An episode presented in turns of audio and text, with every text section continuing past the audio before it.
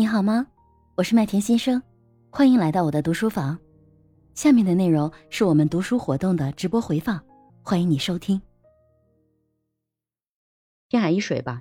今天我读到了那个表现好、得到鼓励和认可的孩子，他的那个眼神、那个交流，我就特别有同感。因为我之前跟大家提到过，我是特别爱学习的孩子。我觉得我的根源就在于，就是我每次答对了或者是做得好的时候，老师都会极力的表扬我。就像我现在也是，我现在在学这个喜波教育的课程，然后每次做得好一点，麦田姐也是。不停的鼓励我，不停的认可我，然后就让我充满了学习的动力。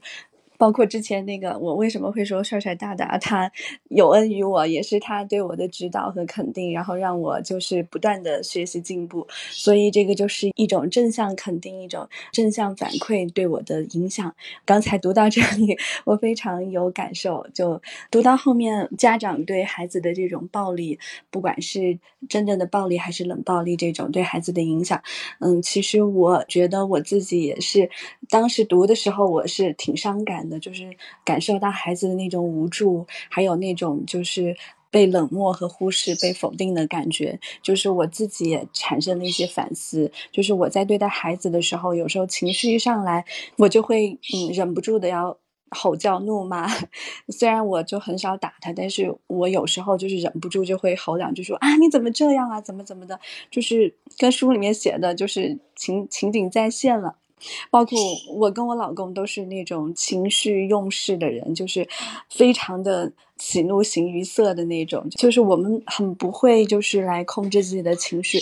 我是一个就是真正是那种性情中人，就是高兴了就笑，然后难过了就哭，在孩子面前也是跟个小孩子一样的。